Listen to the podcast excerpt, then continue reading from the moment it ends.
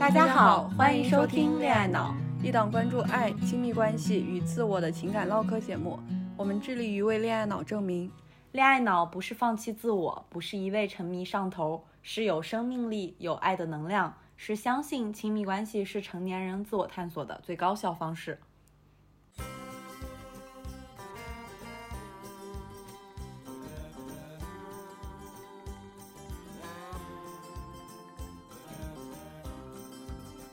我是肖一，我是胡晓，我爱男孩，我爱女孩。我一直相信自己是个恋爱脑，我一直不觉得自己是个恋爱脑。我拒绝恋爱技巧，我依赖恋爱技巧。我是热乎乎的小狗，小狗天下第一。我是拧巴巴的小猫，小猫宇宙无敌。拧巴巴什么鬼？强行对仗。总之吧，就是说我们是完全不同的女孩，连性取向都不一样，性格喜好也全然不同。但我们相信，恋爱脑不是一个贬义词。亲密关系永远是一面镜子，照出自己的问题和最真实的样子。我们期待和你接上恋爱脑的脑电波。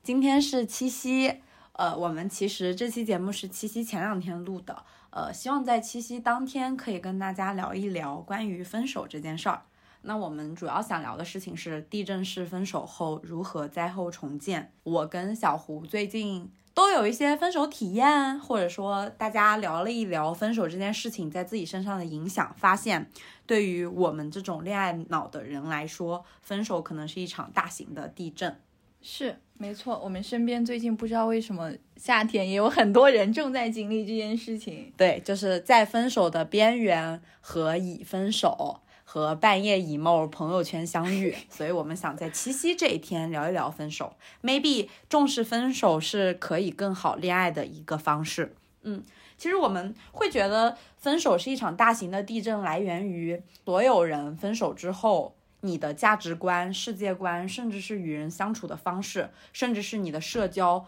都是一个被打碎重建的过程。比如说一些特别严重的人是，他们长期恋爱很久了，甚至连朋友圈都是会高度重合的。所以，我们觉得地震式分手，如果非要说一个定义的话，它取决于分手之后那个人的感受，让你觉得非常破碎，就可以算作一场地震式分手。因为其实你经历了地震式分手，你整个人会是一个灾后的状态，它的具体表征可能是。工作的时候心不在焉，听到一些情感话题就会默默流泪。对，或者你根本就打不起精力去上班，然后你也吃不进饭。最活跃的时候就是晚上凌晨两点，抱着手机刷各种软件，看各种跟情感相关的话题。平时你是一个可能睡眠要睡十二个小时的人，分手之后你要到。凌晨四五点勉强才能入睡，早上七点多就自动醒来，完全无法再睡着了。你的生理也好，你的心理也好，都进入了一个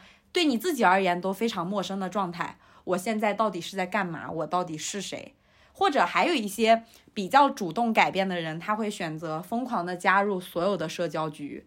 来填补自己那些一个人的时间，甚至是快速的跟不同的人去 date。其实你 date 过程中，你很难感受到那种假性亲密关系里的快乐，你无时无刻都在被眼前的 date 对象唤醒自己过去感情里的经验、过去感情里的记忆，甚至是伤害，完全就是在新的 date 关系里找虐，这可能都是一些地震式分手的表征。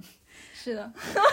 感觉肖一在点我。总结来说，就是你整个人就是一个灾后的状态。而且地震式分手，某些层面你是很难靠自己好起来的，你需要别人的戳破你，甚至是别人引导你去重建，可能你需要一个契机才能自己站起来，嗯，或者需要时间吧，对，或者需要时间。其实我们今天想聊这个事情呢，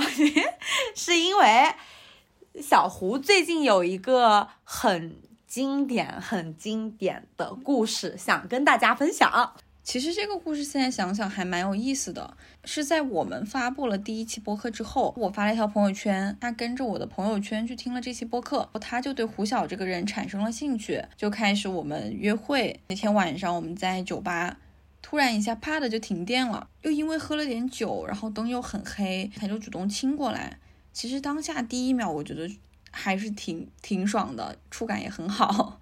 但是大概到了第四五秒的时候，我突然一下觉得心脏特别疼。这种心疼的感觉是像我回到了我的上一段关系中一样，是有一种亲密感，而这样的亲密感让我感到恐惧，只有恐惧这两个词，我没有任何的幸福感，完全就是被害怕包裹着身体，尤其是手，因为我手刚好抱着他，我是可以看到我的手在他背后颤抖，然后眼泪就开始从两颊哗哗的往下流。而且我在回家的路上跟他分开之后，也是就一直在车上哭。我来提供一个旁观者视角吧。啊，你他当时对我说的第一句话是“完蛋了”，我遇到了一个人接了吻。我的第一反应是我哭了，我都不知道我为什么哭，而且我感到非常的害怕。然后小胡疯狂的给我发微信，我好害怕，怎么办？怎么办？我好害怕。他甚至说不明白自己在怕什么。其实我觉得听小胡的描述更像是一种他的身心是不合一的，在那个场合下，那明明是个非常浪漫的环境，是一个不错的约会对象，非常的温柔，非常的 match。但在本该合理的发生一些 skin touch 或者亲吻的环境下，他的身体比他的脑子最先推开的那个人，他的身体比他的脑子最先迎接的是恐惧，而不是惊喜和浪漫体验。嗯，这件事情让他很沮丧嘛，也很恐惧。一方面的恐惧是身体的本能的恐惧，第二种恐惧是 why。一个明明我的理智告诉我非常好的人，非常好的事件，而我的第一反应是推开和害怕。有一种挫败是你以为自己已经在半年后走出了上一段感情，结果你发现那一段感情分手的余震还影响着你的现在。嗯嗯。比如说，最直观的是，你不敢坦然的走入下一段关系。当你在面对一个非常心动的人的时候，你像小狗一样，自动的把心动和受伤害关联在一起。而且还有一个感受是，我觉得这个吻它对我来说就是代表着两个人关系的递进。当这个吻落下来的时候，我的感受是回到了过去的那段亲密关系的氛围当中。因为上一段关系它对我来说就是非常疼痛的，我会下意识的被上一段关系带入的情绪是恋爱太痛了，就至少痛是大于快乐的。其实这个事情。你反观一段成熟或者说稳定的关系也好，还是一段刚刚 crush 的关系也好，两个人特别像两个圆形，maybe 这两个圆形身上都有一些各自破碎的部分，你们自己都处理不好自己的部分，但当你们的重合区域越来越多，它的破碎会成为你的破碎，它的问题会成为你们俩的问题，到最后可能就是痛苦和快乐都和你们两个共同体有关。而你非常恐惧这个成为共同体的过程，所以其实我们两个讲这个事情吧，或者想聊这个事情，一方面是自己想要 review 一下过去，另一方面是也想跟听众朋友们一起聊一聊，为什么我们希望能够重视分手。我觉得分手比起恋爱来说，它更像是一个高浓度的自我探索过程。就是我最近在好朋友的推荐下看了巴迪欧的一本谈话录。叫《爱的多重奏》，多重爱的多重奏这本书，它更像是巴迪欧的批判。其实它批判的是现代社会里爱情面临的两种认知。第一种爱情是基于理性算计的，试图规避种种风险的安全爱情，就是你只需要一份毫不受伤的爱，一份保险的恋情，这终归是不可能的。因为爱情不可能在没有完全风险之下赐予生命的礼物。如果你一份爱情失去了风险，失去了伤害，同样也失去了爱情给你生命的诗意。同样的说法，可能罗尔斯他也说过，就是最好的爱，它并不是伤的最少的爱。这是为什么我们想要聊分手的第一个原因。第二个是巴迪欧也批判了第二第二件事情，他非常否认现代爱情推崇的享乐主义爱情观，就是。可能现在很多人把爱情当做一种纯粹的享乐，你在这里面能获得的是生命的愉悦、快乐、幸福、浪漫，但你忽略了是爱的承诺以及痛苦也好，你的 suffer 也好，带给你的所有成长和意义。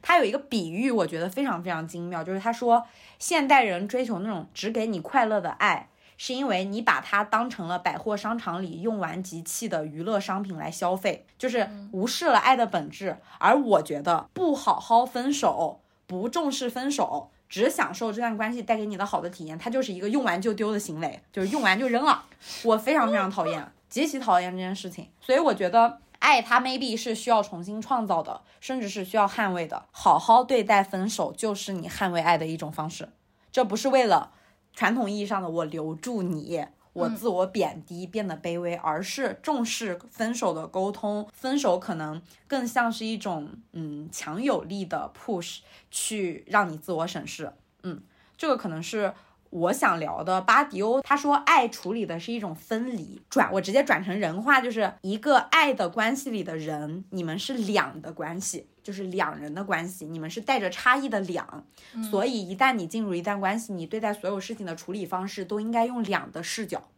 但当我们独生的时候，我们选择的是一的规则，就是所有的事情只基于我本身来做判断。但往往我们现代人犯的最大的问题就是你在两的关系里选择用一的方式去处理，放弃其中的差异，甚至是无视差异。但如果你选择在一段关系里用两的方式去重新体验世界和构建世界，你可能会用一种区别于孤独个体的方式去体验其他的故事。就比如说不好好分手。就是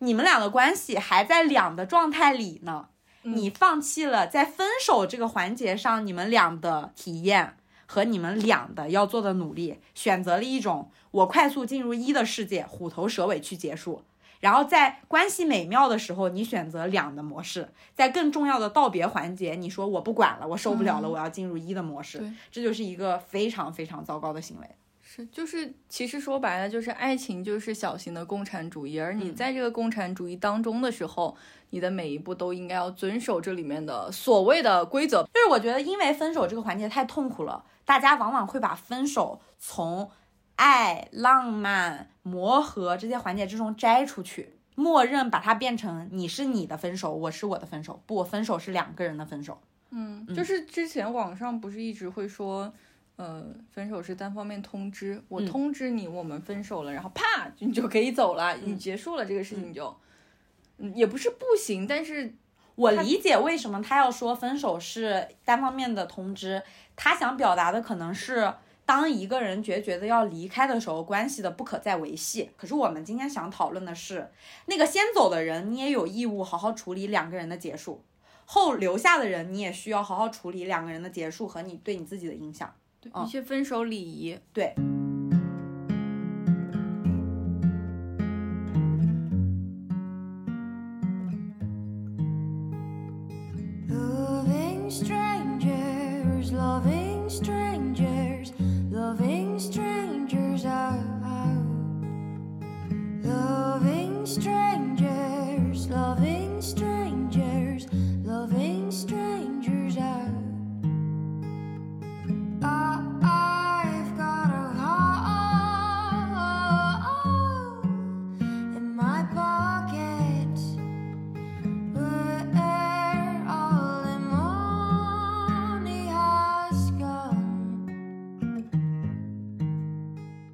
们可能先想跟大家分享一些比较极端的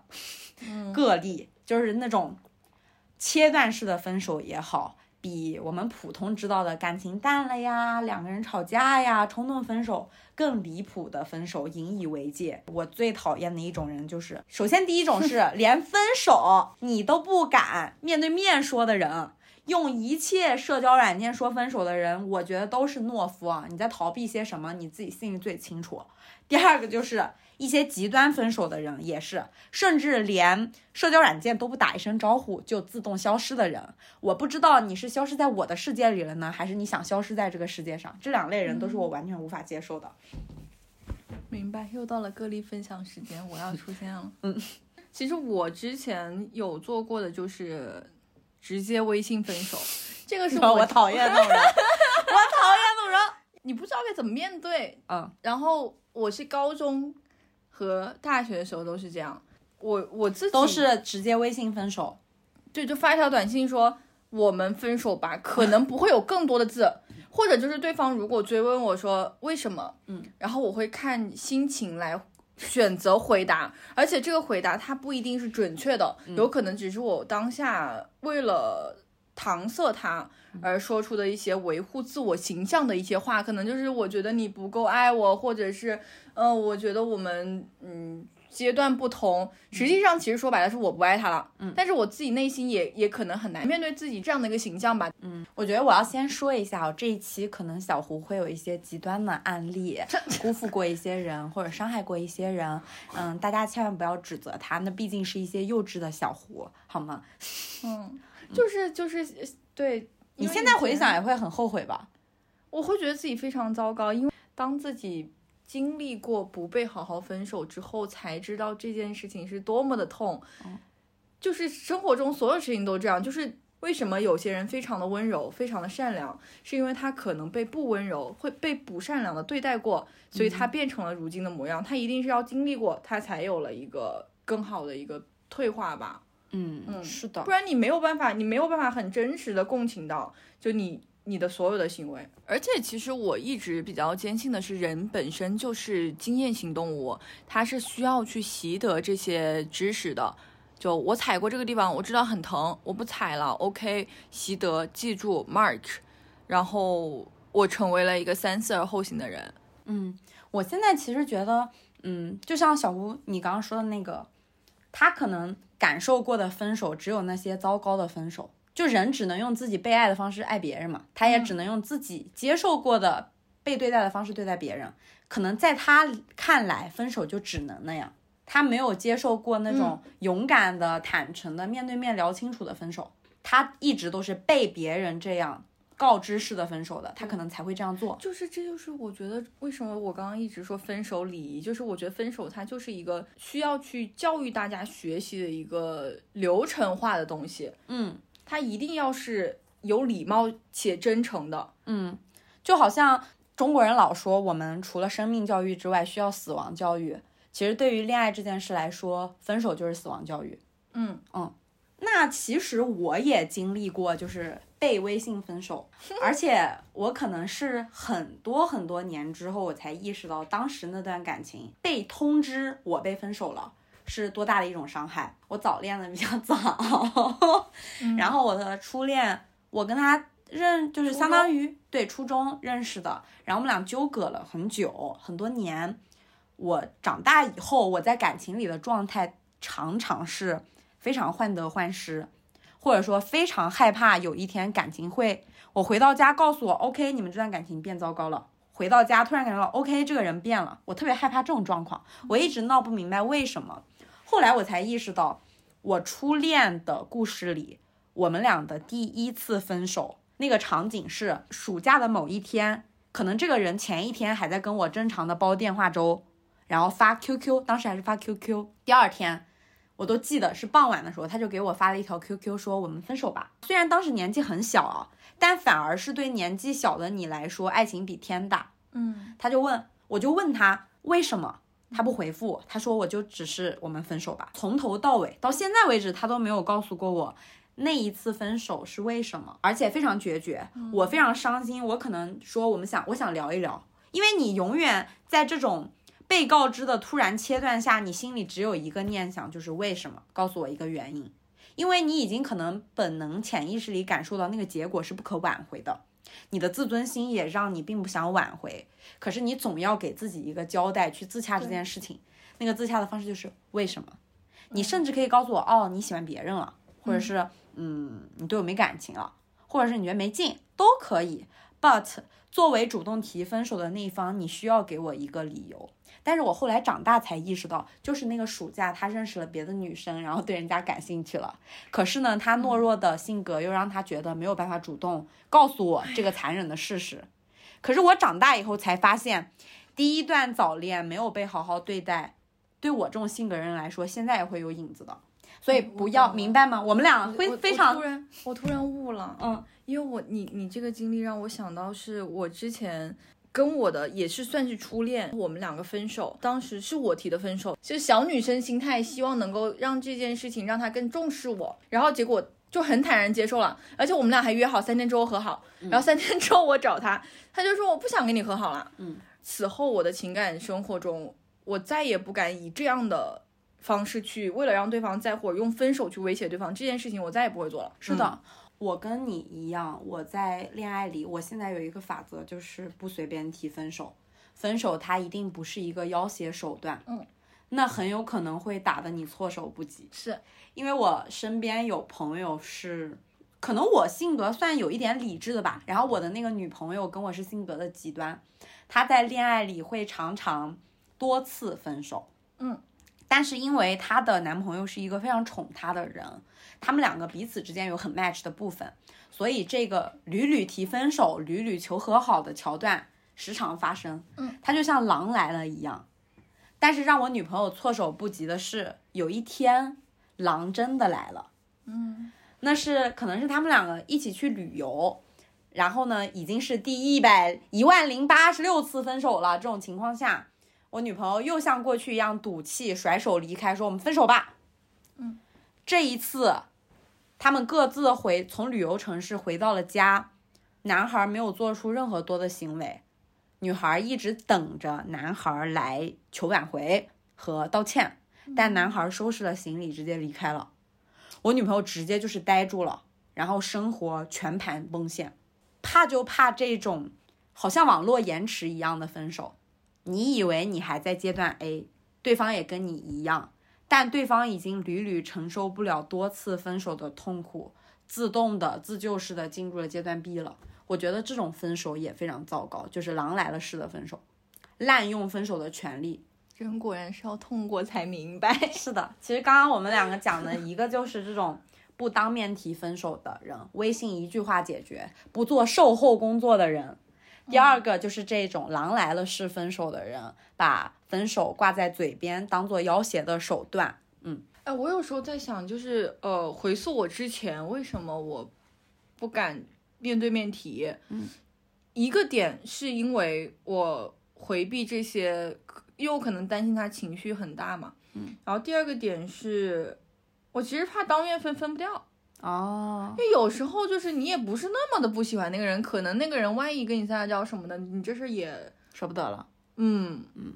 那我觉得这里就很适合说我我的这个例子，是我身边有一个人吧，这个人呢有一段感情呢你吧，不是我，不是我，不是我，是我，是我吧是非常 close 的一个人。这个人呢，他就经历过差不多跟那个人提完分手后，两个人同居嘛，在一起冷战了三个月到四个月吧，就是住在同一屋檐下，一言不发，什么都不说，直到有一天回到家，这个人搬走了，这简直是毁灭式的打击。这也属于突然消失。是的，这就是突属于突然消失，但某种层面，我觉得那个冷静的过程也好，冷战的过程也好，都是在让他们双方想清楚，我到底是怕分不开，那些美好的瞬间能不能抵抗过你觉得撑不下去的时刻。就是其实最好是给彼此一段分手冷静期，大家都想好，然后也好好去体验，这样我们才能够对自己做的决定更不容易后悔。这里存在的一个问题，就是因为提分手的那个人，那个最先离开的人，他的懦弱也好，胆小也好，他不敢跟你处于一个平等的时间节奏里去做这件事情。嗯，留下的那个人就需要很强的原因去自洽。你既想先走，又不留下原因，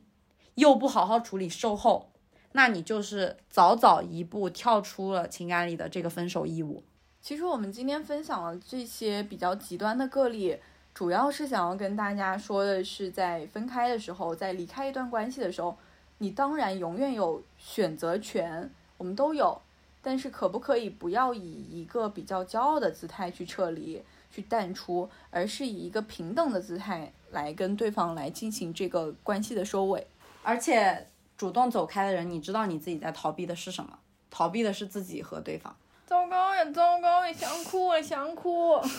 其实我们分享这些歌例，就是告诉大家不要逃避 Yeah 好好分手，好好面对，好好思考。可以嗯有所谓的什么分手冷静期也好，各种呃好好的沟通也好，都可以有。嗯但是呢，反正你不要逃避就好了，以不逃避的行为来去面对这个事情。对，如果两方都想给感情一个机会，那就再试试，因为你并不是给对方机会，而是给自己一个可能性。但但凡你的直觉、本能、理智告诉你跟这个人 no，或者对方告诉了你 no，不要因为冲动去拖延或者回避或者不沟通，选择坐下来分手是你们两个人的事情，一起去解决。宝，这个应该是在结尾的时候说，结尾会有一大段讲这个的。结尾我会有别的。妈呀，哎呀，其实我们下面可能就想聊一聊，如果想要正确的面对分手，首先你要正确的看待分手。因为我是那种会把负面的事情放大，看得非常大的人，嗯，所以痛苦在我这里的体感是极度的。但我发现，对于一些情感经历比较丰富也好，或者说比较看得开的人嘛，嗯，他会觉得，OK，分手后的痛苦我知道，这是一个熟悉的感觉，但是我也很清楚，它只是一个过程。对，因为在他的视角里，分手这件事比我视角里的分手要小。当你把一个事看的是小事的时候，你就可以更 chill 一点的面对了。嗯，所以我们比比较想分享的是，真的在学术上分手，它其实也是分五个阶段的，对，吧？这是之前就是我看过一本书，叫做《依恋三部曲》，然后他在里面分享了人在遭遇一些丧失事件之后，一般其实是会经历如下几个阶段的，就是否认、隔离，这是第一个阶段；第二个阶段是悲鸣、哀痛；第三个阶段是绝望、接受；第四个阶段是放下和前行。那我分别解释一下这几个阶段。第一个阶段，否认和隔离，它的表现其实是麻木，还是不相信这件事情已经发生。第二个阶段的时候呢，它讲的是悲痛、悲鸣，其实就是在你这个阶段中，你会陷入一种非常强烈的痛苦和回忆当中，你会表现出非常的不甘、委屈、愤怒，甚至是有一点点扭曲到。眷恋和不舍，这是两极的。你可能会有 A 阶段，你也可能会有 B 阶段，你也可能会这两个阶段不断交替的出现。你一下好讨厌他，我一下又好舍不得他哦。然后再是第三个阶段，第三个阶段是绝望和接受，是你那个时候你可能会意识到你再难过也无济于事。然后这个时候你你就像个小孩一样，你就开始。从哀嚎转成了抽泣，你开始哭哭，而你只要熬过这个阶段，或者说只要这个阶段到来，其实差不多了。其实你必然就能进入到下一个阶段，也就是放下和前行。你的心里虽然一直啊，就是这个隐隐作痛的伤痕，它会一直在。他也会偶尔会因为不同的事件而泛起这些哀伤的涟漪，但是他不再能够孕育成波涛了。这个痛，它就最多就只能痛成这样了。然后你的心里面会有更多的空间来空出来给新的感情、新的依托。只有少少数情况下，就是很多人他可能会因为某件事情创伤的唤醒啊，比如说你。非常强烈的，你忽然一下因为某件事情，你开始怀念那个丧失的人，或者是你做梦梦见，但它一定是一个少频次的出现的。你正在分手，或者即将要分手，这话怎么听着不对劲呢？就 是就是，如果你将要面临分手，我们希望鼓励大家以这是一个阶段，it will pass 这个对来告诉自己哦。你经历了否认也好，愤怒也好，谈判未果也好，绝望也好，你要相信自己会进入接纳那个阶段。虽然这话听起来有点土啊，但是你扛过去，挨一挨就好了。不要在挨一挨的阶段去为了缓解情绪做一些别的行为，只要你不做极端的行为就好。比如说，你可以刚开始分手之后，你觉得啊我好不开心啊，你可以去运动，你可以去购物，你可以去跟朋友出去旅游，你可以做很多给自己情绪急救的事情，这些事情都是正确的。对，只要你不要极端到，比如说我要割腕，我要去对方公司门口堵对方，就你不要做那种极端性，其实都都是 OK 的。就是你相信分手的五个阶段，以及在挨的过程里不要自我伤害就可以了。所以也不要伤害对方，不要自我伤害，不要伤害对方。是的，是的，是的。嗯。所以其实就是你了解了这个阶段论以后，就知道地震是被需要被重视的。但汶川地震都会可以重建。是的，是的。这个可以讲吗？我们相信小宇宙就是格局够大。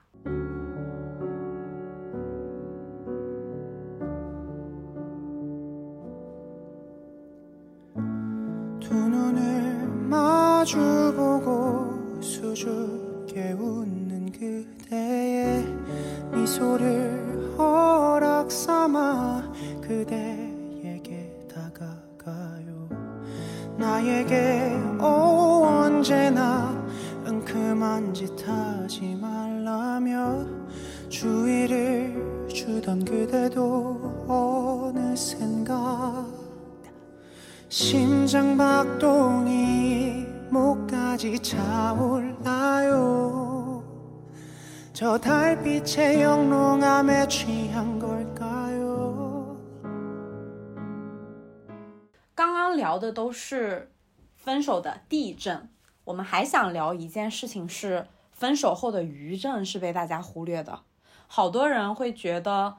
我从一段破碎的关系里完全走出来的标志是， 要么我可以完全独立生活了，很极端，就是我什么也不靠，我就能这样活着；第二种是我已经进入另一段关系了，他仿佛觉得这个地震就已经完全重建了。但我们想聊的是，分手后的余震是被大家忽略的，且伤害可能更大的，因为他后知后觉，它会作用在你的下一段恋爱上，甚至是再下一段恋爱上，甚至是你自己个人生活的状态里。对，余震是比地震更可怕的。这个分手后余震，比如说举个具象的例子吧，可能我到第三段恋爱，我才发现第一段恋爱里的很多回避、冷暴力。对我相不相信自己被爱这件事是有很强烈的影响的，嗯因为我会从我首次恋爱的经历里去找模板，嗯嗯，而现在看来，你的每一段恋爱对你而言都不是独立的，一段一段，它是连续的，它永远上一段对你的下一段和以后的人生有映射，就是恋爱会重塑你是一码事，好，但另一码事是重塑你，它很像往你的身体里注入只属于这段关系的成分。嗯，而你走出这段关系，进入别的关系，无论是爱情也好，自己生活也好，你需要花比你想象多得多的时间去代谢掉上一段恋爱的成分，甚至你不知道何时能代谢完，你也未必会想代谢完，可能还有副作用。所以分手后的余震是需要重视的。对，就是你会发现你自己心里有非常多那种，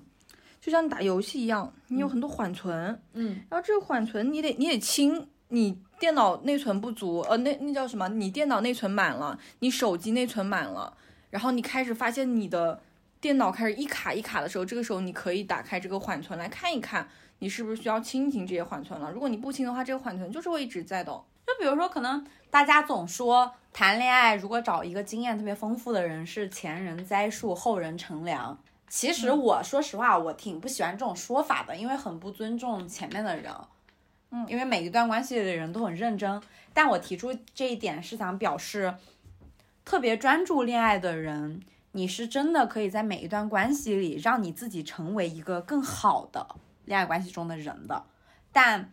同时，反面是你只记得每一段关系带给你的伤害，沉醉在里面，把它外化成拒绝选项。我不要在恋爱里再感受什么，把之前失败的人身上的特点也好，标签也好，把它转化成对于下一段关系的不要和不想，这其实挺不公平的。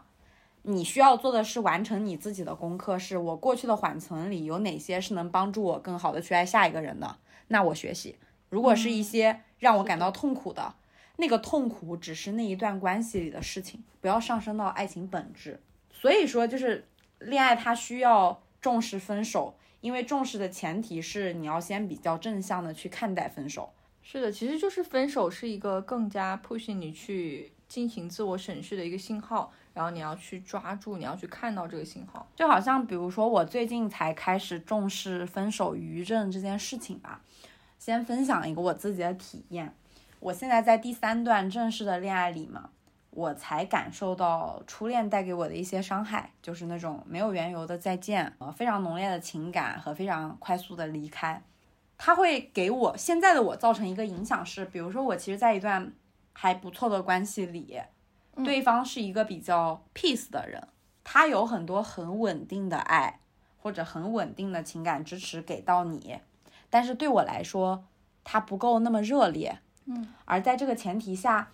我会很患得患失。我不相信我自己会拥有眼前的这一切，我无法接受热恋状态消失后那个平稳的状态。我会害怕说，这个平稳到底是我们俩更稳定了，还是说像之前我感受到的那样突然消失对，哦和感情在走是你其实。怕直接他会坠下去，像对断崖一样，你对跳下去了。因为我感受过断崖式的下跌，且我到现在都不知道真正的原因是什么。而且往往那个断崖式的下跌前是非常极致的浪漫也好，非常极致的快乐也好，嗯，嗯它会给现在的我造成这么一个影响吧。我往往会有很多很多的不相信和很多很多的恐惧。当然，我也非常感谢现在的这个人，他会对我很耐心，嗯以及接受我的这些，不会觉得奇怪，给我足够多的时间嘛。嗯，但是我我还是想强调一件事情啊，呃，我这我说这些不是给那些没有履行恋爱义务的人脱罪，或者说找理由，因为你的现任没有义务接受你的过去，你需要对眼前的人负责。嗯就是比如说有些人。你身上，比如有些人，你身上过去恋爱里的历史，并不是现任说我需要跟你沟通沟通，我希望你能怎么样怎么样磨合，这些不是你逃避的责任，而、不是你逃避责任的理由。你可以告诉对方，我曾经发生过什么，所以我现在这样。我需要你做到的就是理解且等待我，你不需要为了我这些痛苦和历史遗留问题改变，但是你只需要给我足够多的耐心和理解，还有时间。嗯或者就是看对方接不接受吧。因为我很讨厌一种说法，就是在一段关系里，有人会对着现任说：“我过去都没有做过 A、B、C 这些事情，嗯但是我现在为了你已经改变了。嗯每次一吵架，基本上我的每一任 都跟我说过这种话。嗯，所以我其实其实我对这个话非我我自己也非常的敏感，我从来不会在关系里去说这个话，因为我知道这个话对方说出来的时候，我是多么的厌恶这个理由，你来搪塞我，来为我们关系中的行为去做一个解释，说是因为这样哦。所以我已经好，我已经变好了。我本来是就像你你之前打的那个比方，是我本来是四十分的人，我为你已经变成了六十分，我已经很好了。嗯但是其实往往忽略的一点是，有可能你面对的一个对象，他为了你已经让自己提到八十分的状态了。嗯嗯，你不能以一种差生我往前赶一赶就行的心态摆烂。是，就是主要是你可以，你可以说我有在努力，很抱歉，我曾经可能是四十分的样子，然后我现在有在努力做成六十分，这个状态度是 OK 的。但是他的态度如果是我已经是四十分了，我为我为你努力达到六十分了，你不应该再怎么怎么样了，这种说法是更加的让人厌恶的。就伴侣，你的现任伴侣没有义务对你的成长说，因为你成长了，我不再期待了。这个成长的利好在你身上。嗯你有过具体的事情吗？就比如说对方某一个情境下，对方跟你说过这个话，嗯比如说我上一段关系吧，嗯我上一段关系是一个乐手，嗯，挺酷的，挺酷的。然后呢，他是一个非常浪漫的人，但同时他是一个非常浪荡的人。嗯，我在感情里的一个不安全感是，呃，我不会查手机啊，不会查岗这些东西，但是我喜欢那种主动跟你说、主动分享的人。嗯，可是这个人就常常让我有一种冰火两重天的体验，就是在一起的时候极其浪漫、极其好，消失的时候消失的极其离谱。然后听起来很像海王。嗯，然后我有跟他说过，我需要的可能你可以给我浓度低一点，但是最好可以稳定一点。嗯，就有一句特别矫情的话，是那个一部电影里面就说爱我少一点，但爱我久一点。嗯，我当时的心流就是这个。但是你知道他给我的原话就是，哦，我以前谈恋爱可是可以。一口气消失七十二小时，多少小时不联系，对方还在原地等我的。我现在已经努力做到每天都给你发消息喽。可是我们俩当时是长期异地，且工作时间什么都是不一致的，就是你要挤时间谈恋爱的状态。懂而且他的生活里会遇到很多很多人，我的生活里也会遇到很多很多人，给彼此安全感，我觉得是一个义务吧。因为你你不想冒着他会伤心的风险，但他却以他过去可以消失很多天来为由，说你别再要求更多了。我就想请问，抛开这一切，对着一个你的现任七十二小时不联系且时常这样，有什么好骄傲的？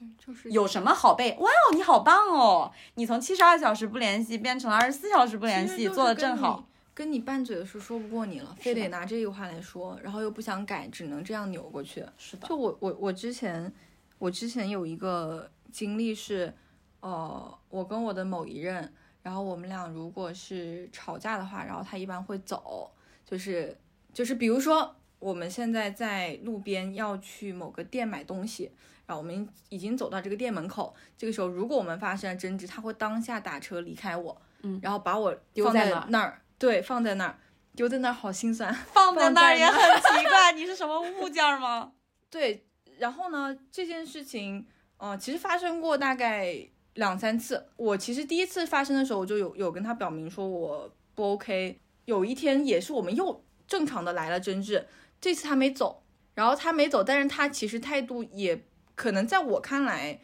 也很一般吧，只是他没走，然后他就说，那你现在有什么好闹情绪的呢？我没走哎，我一般都会走的，我这次没走。他说出我比以前更好哦，我对你比对过去的人更好哦，这种意思话的时候，他仿佛在居高临下的审视你，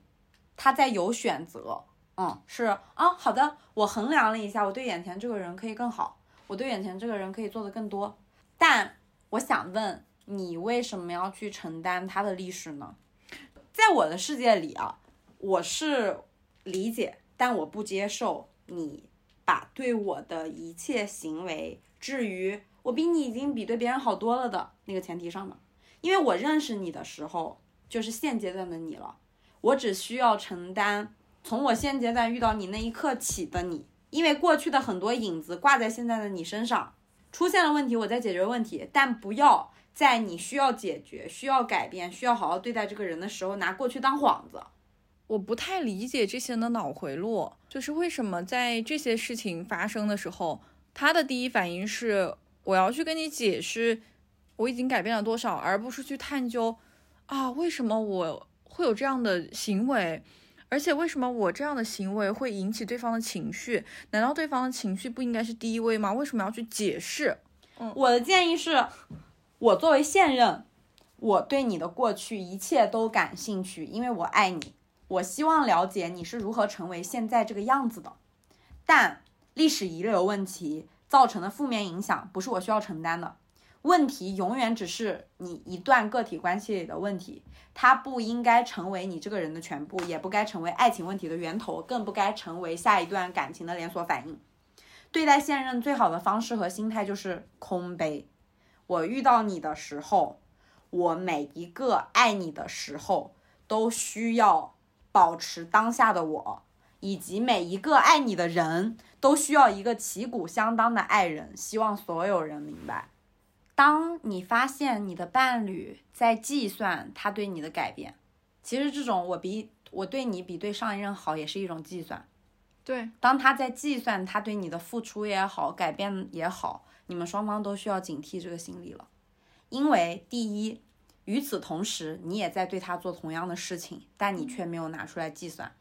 对，第二，他比你理智，他在衡量着我对你和对之前，可是你全身心的在投入。第三是，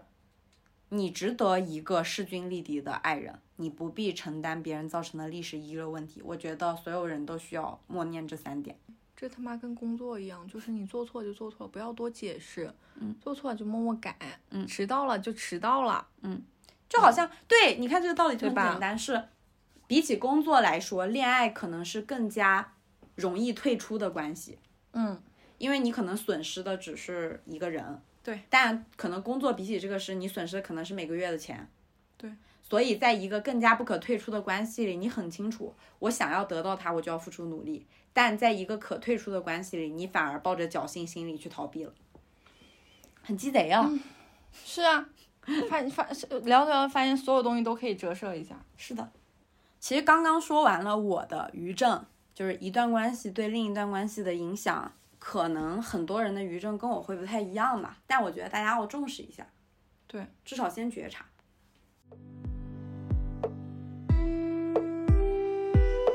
起要经历几次失去，才能给予余生。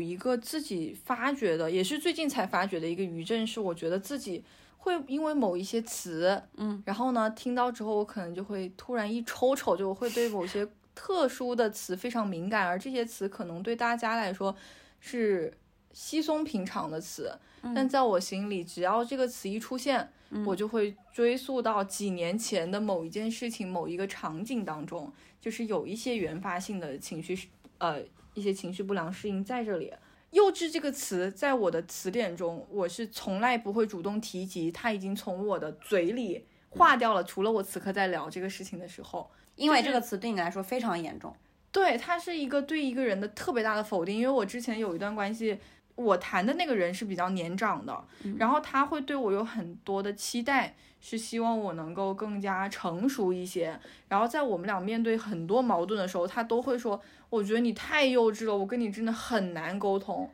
然后这个词反复的在我们无数的争吵场景中出现的时候，我就特别的顶不住。嗯，然后呢，那段关系其实大概就是已经是三年前的事情了，我基本上健忘了，健忘了。在最新的一段关系中，我的现任的伴侣，就是上一任伴侣，又跟我提了同样的词。嗯，然后他当时一提出来，我整个人就不好了。你好像一个，你好像一个直播间呐，就是你的直播间有一些嗯关键词是会被屏蔽或者导致直播间被封的，这个词就叫幼稚。当上一个人说呃幼稚这个词的时候，可能你的直播间只是暂时断了，嗯或者说屏蔽了这个词消音了。但是等到这一段关系，那个人再次提起这个词的时候，它的效应变成了你直接这个直播间没了。他甚至不是在亲密关系中，他甚至是在朋友的关系中，我被提及这个词，我心里可能会一愣心，里咯噔一下。对，说，嗯，其实这个很像是每一段恋爱都会给你留下一些带有创伤的话，嗯，是跟那个恋爱对象强相关的。而在日后，即便他不在场的日子里，那个关键词出现，你还是会被击中。就是我我一直觉得在关系里面，如果你去说一些真正的非常伤人的话，这些话的威力就是会比我们想象的要更大，它可能可以弥漫好多年。有些话是真的，你说出来，比如说我们吵架特别上头的时候，你可能会说一些非常尖锐的话，然后那些话可能它是会带着一种批判，带着一种粉碎性的去说你这个人不行，你哪里哪里很让我恶心，就是有的时候就是会像很多刀一样的去把你这个人的价值和自恋去摧毁。是的，嗯，然后你在时间慢慢的去弥漫之后，你会发现，虽然这些语言它可能沉寂下来了，但是它的作用力其实一直都不会消散。就像我们刚刚提到的，你在关系里面，你的很多的问题，它都会成为你的心理缓存一样。其实这些语言的作用力，它也会成为一道可能你你近乎不可抹灭的一个痕迹，永远的留存在你的心里。嗯然后在你不知不知晓的情况下，它也许会慢慢的加深加深，然后变成一个裂缝，而这个裂缝会在别人踏足的时候，它是会有反应的。嗯，就好像每一段关系里的伤人关键词都会成为你的过敏源，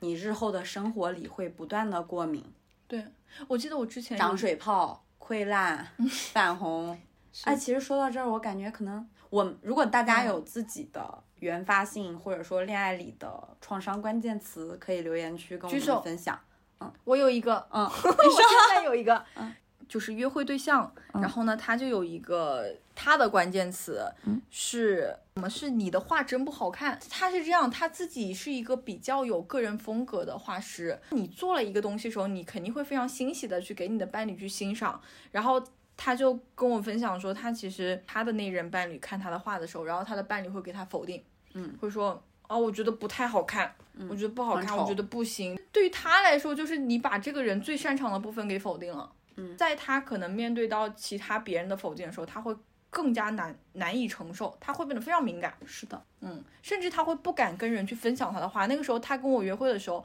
然后他给我看他的画的时候，我能感受到他非常小心翼翼，非常担心我的评价。是负面的，对他会很害怕。嗯，就是他很害怕别人对他最引以为傲的那一个事业也好，喜欢的事情也好，做出你画的好丑，你画的不好看这个评价，因为是过去的某一任伴侣频繁的否定你，可能很多恋爱里的创伤关键词都是否定性的，而往往这个否定放在普通人的嘴里，对你来说可能只是一时间的不快。但正因为那个人是你最亲密的人，你最放下防线的人，他的不欣赏、他的不理解、他的不接受，效力会非常之大，严重影响你的自我判断。我现在已经做了一个词典，虽虽然上面只有三个词，嗯但是我就是写好要给我的下一任伴侣看，是这三个词，也许在你看来很简单，但他对我很重要，我要告诉他，要让他知道。其实我好像也有一个，我其实，在关系里，嗯，非常有创伤性的词是付出或者当妈或者做那么多。因为我就是一个，我真的不会自我感动，但是我是一个我很喜欢你，我会 all in 我所有，嗯想为你做好，甚至是想服务好你的人，嗯，而且我能做到保持理智，不让对方感觉 over。但有些时候，我需要情感关怀或者需要沟通，对方失职的时候，有好几个人对我表达过同样的话，就是类似于你做太多了，别做那么多，我不需要，不要在感情里当妈。这些话其实对我来说都是创伤关键词。亲密关系里，不要因为一时的激动说否定性的话吧。你不知道你他对方对你的爱会让这句话的效力变得多深。如果你有情绪，请尽量的先冷静。还有一个误区，我比较想提一下，嗯，就是可能很多人觉得恋爱里的创伤词只是那些糟糕的话，比如说你真让我恶心，我讨厌你，那种极其负面的。嗯但可能很多时候是你们关系中的核心问题一直出现，对方一直贬低的时候，也会成为创伤关键词。不要带有预设的去判断对方的词对你来说严不严重，那个词的严重程度只有对方说了算。就好比你很幼稚，是的也是了，嗯啊，但是我我有一个题外话啊，我非常想对说你很幼稚的那一任伴侣说一句话，他错过了一个幸运。就是所有人独立生活在这个社会，大家都知道我要成熟，因为我成熟意味着自我保护，意味着计算利益得失，意味着不露怯。但当有一个人能在你面前很幼稚，露出他很单纯一面的时候，那就意味着你彻底进入了他的世界，但他却选择对这个世界保持讨厌。这件事不是你的问题，是他错过了那一份幸运。明白，但是我还是不会明白是？不能再就是之后的人，请在小胡的世界里剔除掉“幼稚”这个词，好吧？对，今天这个播客到时候“幼稚”就全逼掉，什么东西啊？不然自己在收听的时候疯狂创伤，咯咯咯咯噔咯噔咯噔。说完了，就是我们整体的过往的一些怎么看待分手，或者是如何面对分手之外，我们可能也想来提一提我们自己的自救总结的一些对自救小技巧，想跟大家分享一下。其实呢，这一部分自救技巧呢，不一定特别有参考性啊，因为我们的心态就是，其实没有解法，其实也可以，就这样吧。但是呢，有了更好，万一能试试看呢，所以想了一些歪门邪道吧。我觉得就从我自身的一个故事来跟大家分享一下。嗯，我总结了四个阶段，就第一个阶段是我当时刚分开的时候，然后就四个字总结：不想活了。因为那个时候，呃，分手的时候自己是处于一个非常非常忙的一个工作阶段，然后我甚至是当时在我们述职的时候，就是年度 review 的时候，那个时候会有什么 CEO 啊，各种领导都会在，然后我直接当场就是跟他们说我干不下去了。我说不想干了，因为那个时候我真的是每一天哈起就是也不睡觉，基本上一天只睡两个小时，然后不吃饭，然后喝水，然后在公司上班的时候我会戴一副眼镜，因为我经常会泪水涌出眼眶，然后戴一副眼镜大家可以看不清我的那个泪水，然后我又正好坐在一个小角落，我就经常。把那个头塞在那个角落里面，假装自己在写字，实际上在落泪。落完泪之后，再把头抬回来，对着电脑，或者是假装出去打电话，实际上在那个打电话的时候，我就躲在一个房间的角落，背对着，然后开始看着一盆植物哭，就是持续了可能也有个呃差不多半个月吧，就每天就是这种状态，觉得自己在公司已经待不下去了，工作也工作不了，嗯，然后到了第二个阶段。就是我分手一个月的时候，然后那个时候其实我我整个人内心非常的着急，而且我发现自己好像没有办法自救，然后我就想到一个办法，就是寻求外界帮助。其实说俗话就是找新欢，我就去，但是那个时候就是最快的方式，我是找了一个之前一直就是有一点喜欢我的人，然后我就跟他出去约会，然后结果我们约会约到一半，我就落荒而逃了，因为我实在是，他就是说一个什么东西来着？我记得是我们俩也是一起走过路，路过一个井盖，因为我之前跟我前任也一起踩过井盖，然后跟他踩井盖，他说你注意井盖不要踩，然后我就想到了我的前任，然后我就说完崩蛋溃了。我说这个就是太不健康了，太不正常了。然后我们本来晚上要当天要吃晚餐的，我就也没有跟他一起吃，我就回去了。因为你在一个月痛苦阶段，放弃自我拯救，试着从别的地方图省事儿，老天还是不会放过你的。对，而且其实正常来说，我我其实非常 shock，因为我在之前的分手经历中，我基本上半个月就差不多了。我是真的就是我急了，然后再往后就是三个月的时候，在一个月到三个月之间，我经历了这一次失败的约会后，我就进入了一段阶段，就是心理咨询，我就开始想，那我自己就到底就寻寻根，为什么会这样呢？是是因为这次分手引发了我之前的各种分手可能没有引发的毛毛病吗？然后就想找一个原因，嗯，然后经历了大概差不多一整个月的心理咨询，然后包括我也看了非常多跟依恋关系也好，跟心理状态相关的书籍之后，然后觉得自己哎，慢慢的好像又好起来了。虽然也哭，也天天哭，但是呢，这个哭的频次在降低，我也可以吃饭了，我也可以正常的一天可能可以睡六个小时的觉了。那个时候是每天九点钟起来，还是好很多了。然后我就还那我就找了一就想说，那我要不就再去约约会，因为我我自己非常笨的是我就是靠约会来测试自己是不是好了，是不是能回到过去那个胡晓。因为他就是 因为你 就是靠约会来自检，我有没有恢复到之前的状态？但可能你现在会发现，约会可以是自检手段，它不一定是恢复到了之前那个你熟悉的状态，它可以是一个新的状态。But 你是可以和别人接受、建立正常的连接的。对，嗯我到第三个月的时候，我出去一次约会，我还是非常紧张，而且这个紧张是基于我之前有一次失败的约会之后，我更紧张了。你怕那种事情再次发生，对我怕我也不好，对方也不好。然后我就在约会的那个出租车上，我就开始做正念，就正念冥想，它是一个非常好的东西。在之前我的心理咨询的过程当中，我的咨询师一直建议我说，在我可能感受到自己对自我的否定和睡不着的时候，我都会去用这个方式。大概就是，呃，他那个正念里面会告诉你说，你很好，你值得被爱，你就是最好的，你最棒，加油。然后做完正念之后，我整个人就可以平静一些，然后去进入约会。但是仍然结果跟分手之后一个月的那一次约会是一模一样的结果，还是不行，放弃着，放弃着。因为你你在自我建设上、自我重建上偷的懒是偷不了的。对，就是我没有办法回到一个原来的我，我已经是这样的了，我已经是一个破碎的我了，我应该要接受一个可能性的我，甚至是说，我现在也不应该抱有期待，是我会回到原来那个每次约会都非常自在的胡晓，可能我回不去了，也许就是这样了，就已经重塑，慢慢的在重建一个新的我和一个新的模式，而这个模式让我觉得好陌生，让我觉得好不习惯，可是他。可是这个陌生的状态也未必是差的，对因为对待现在现在的胡晓对自己更加谨慎，同时你对 date 的对象也更加谨慎。对，是这样。其实现在想起来是好的，但当时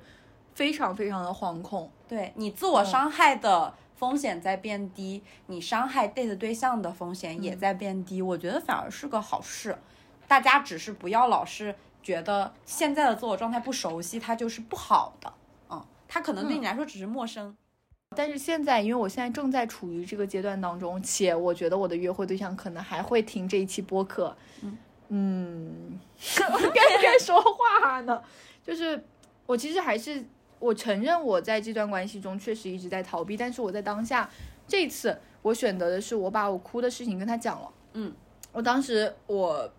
先是我们俩亲完之后，然后我抱着他，然后我就跟他说，说我我刚哭了。但是他说了一个话让我还挺感动的是，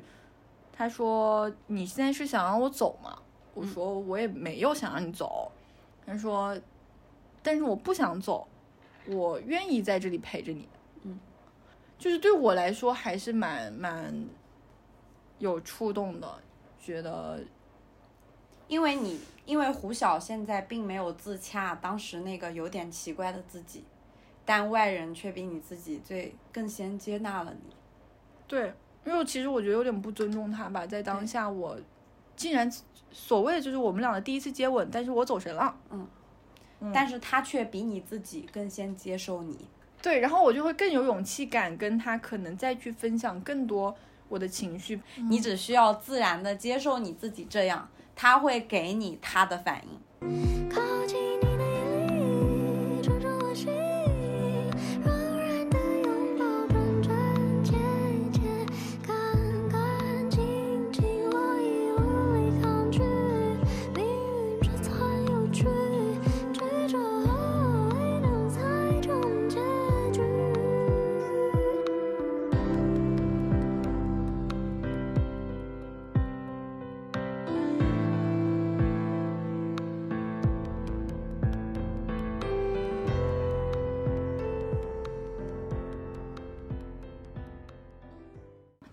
有总结几个小小的，自己觉得确实是有在帮助我快速走走出来的。第一个就是你不要有受害者心态，嗯就，是分手一定是两个人都有问题，不存在。也不是问题吧？我觉得分手就是两个人共同造成的结果。第二点就是你不要去看对方的朋友圈，不要去看对方的微博，不要去看跟对方一切相关的东西，因为有的时候你就是你一看，你还是会被拽到那个过去去。是的，其实我会有一点推荐大家，不视奸对方也好，不和对方联系，哪怕你们保有联系方式，但不联系，呃，以及主动的离开跟他生活的共同环境，包括分居、搬出去，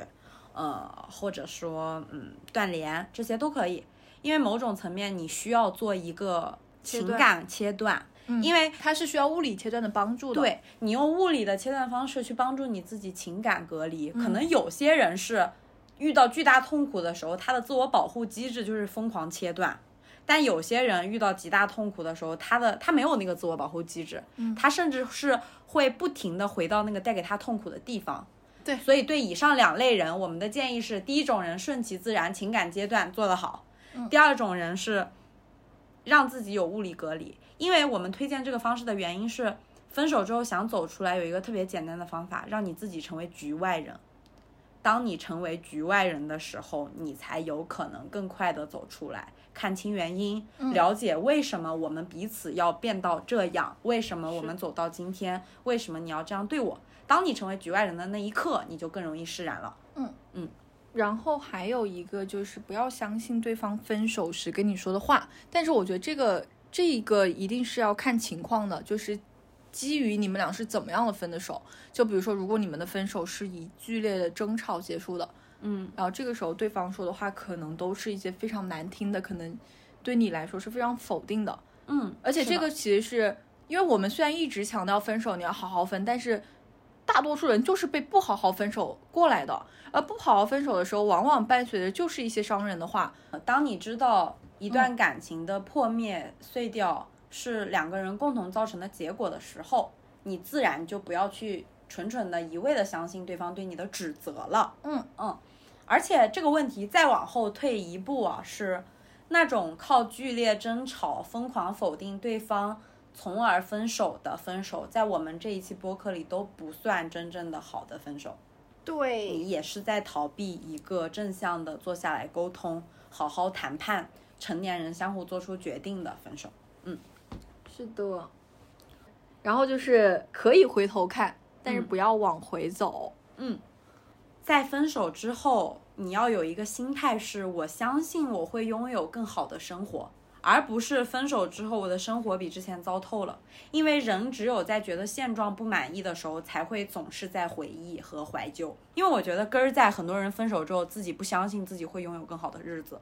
直到遇到另一个人，或者直到自己重建秩序。对，就是我之前看了一个推文，最近还挺火的，说的是和交往了六年的人分手的时候，我以为再也见不到、再也遇不到更喜欢的人了，结果完全有。从概率上来讲，你所遇到的所有人，其实都不会是在一个最好的顶点。那种你认为最好的感觉，只是源于眼前这个人他深度参与了你的心灵。这件事情的点在于，所有人都会在分手后回头看，回头看是变成你的自我复盘，还是变成怀旧，取决于你对于未来的心态。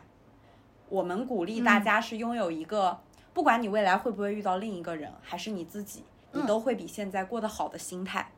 你才会回头看，只是你的复盘，而不是怀旧。可是你一旦相信未来会好，你回头看这件事就不会对你造成伤害。然后最后一个就是不要期待别人来拯救你，就是不要寄寄予希望是在寻找新的感情上。就比如说，可能你一刚开始你一分手，你就去软件上开始不断的刷，你开始去约人，你开始想要加一些新的小哥哥小姐姐们。分手后你需要完成的业务叫做自我修复和自我重建，不要把这个事情依托在别人身上，因为你在分手重建这件事情上偷的所有懒，都会在日后还回来的。对，就是不要尝试快速的痛苦转移吧，或者不要把情移到别人身上。因为这样，你分手之后，相当于你原来是有一整兜、一整袋子的情感寄托在上一任对象身上的，你把那个寄托从那个人身上拿回来了，然后你无处安放它。如果你不选择自我重建，你就是把这个袋子交到另一个人身上。可是问题就在于，把你的情感袋子装在别人身上是一个极其脆弱的事情。但凡外界的这个人有风吹草动，你的自我就极其脆弱，极其容易碎裂。对，一旦你逃避了这个自我修复的过程、自我重建的过程，偷懒，日后总有一天在你断档的时候会接不上。对在你断档的时候，这个情绪袋子掉在地上，让你彻底碎掉。这也是为什么我们鼓励大家分手后要有一段时间的空窗期的原因。那个自我修复的过程比什么都要有意义。对你其实是要学会自己去拎着你这个情绪的袋子，嗯，然后如何去前行，然后这样的你遇到一个也可以自己拎着自己情绪的袋子的人，也就是两个更加可能在生活上、在情感上方方面面都更加独立的人，你们才能够更好的一起去面对未来更加坚韧的问题吧。是的。然后其实可能我还会有一个建议是，呃，所有人在分手的时候都会有非常强烈的情绪，不管那是什么，但但凡你爱过眼前这个人，你真心的对待过他，他给你带来过快乐，我们建议所有人都可以约着对方好好坐下来谈一谈，可以在一个对你们俩来说都很陌生的环境里，可以是一个你们两个都觉得舒服和安全的地方。嗯，回忆过去也好，一起捡回过去的美好也好，把你们的感情线整整，然后相互分一分，给你一袋，给我一袋，我们俩背着它，独立的各自走向自己的方向也好，但需要好好坐下来聊一聊。对，因为好好的说再见。是的，好好说再见，因为它会帮助你更快的走出去。我有一个前任，然后嗯他的名字叫小猪，嗯，他就是有给我一段好好坐下来谈一谈的经历，而这个经历他其实教会了我在之后的感情中应该如何去对待别人。嗯。嗯，是我们是差不多在一起一年，然后在最后一个月的时候，就是他跟我说了，他说他有点想分手，觉得对我们两个人之间的关系没有太多信心了。我们俩分手是约在了一个书店，两个人也是坐下来，嗯。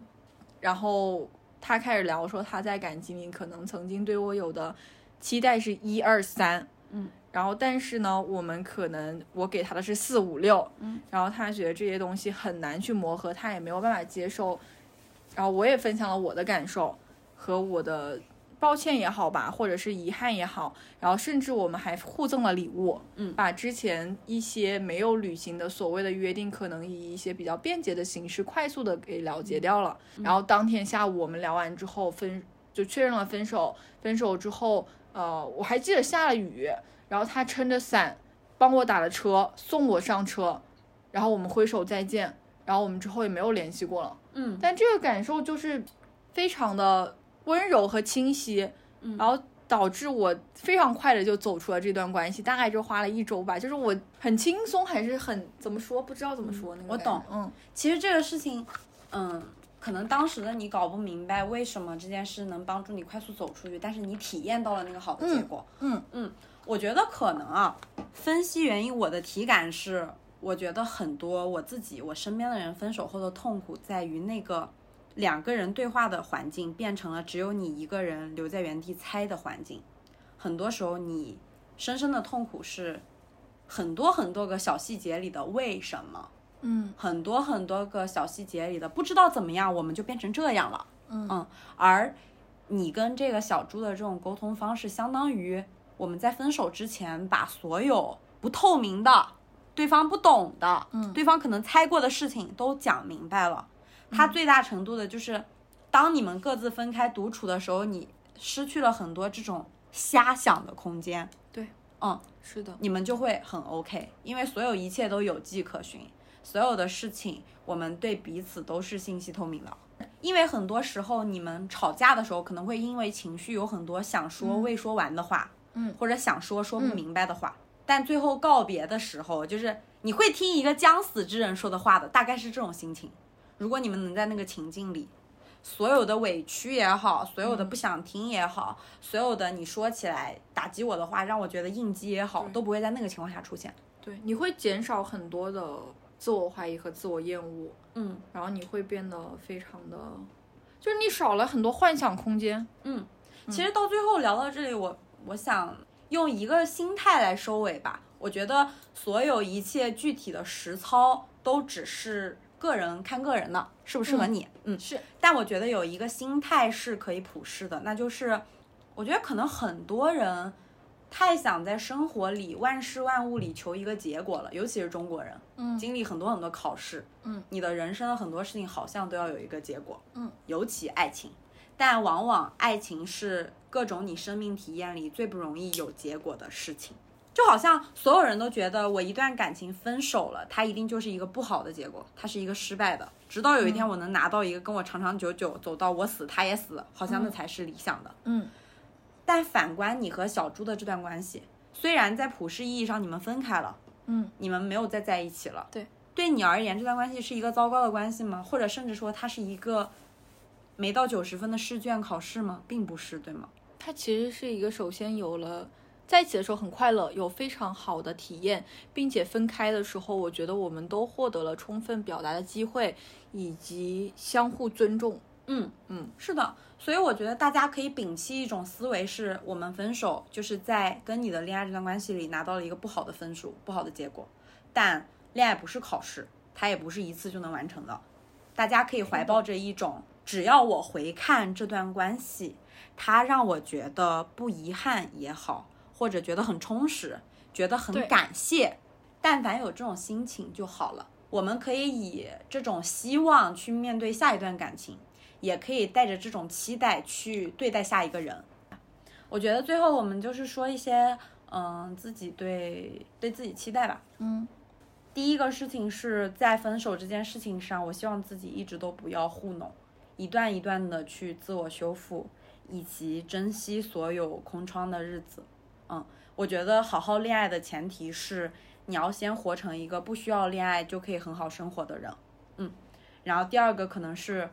分手的地震，当时一定只有负面效应，当时想逃离。回看的时候，希望我自己永远觉得留着那段回忆也蛮好的。最后就是，你人生的经历可能是一幅很好的画布，然后分手是里面是一个非常亮眼的颜色，你不要浪费这个机会，你有把它画成好画的机会，不要随随便便的涂鸦。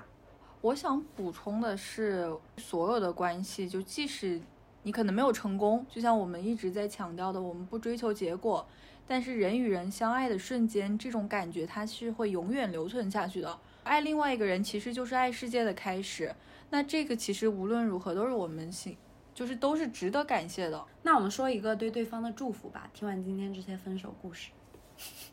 一个突如其来的环节，可以，嗯，你先说。刚刚我先说了，祝福就是祝你幸福。我有祝福。好，我的祝福是，小胡不必再期待之后遇到的每一个人都是小猪那样的人了，因为你自己已经成为小猪了，你已经成为一个能自己兜住自己的人了。那我也补充一个祝福，不给，谁让你刚刚不好好说？结束。我们去巴黎铁塔，我们去布拉格桥下，我们去最浪漫、最动人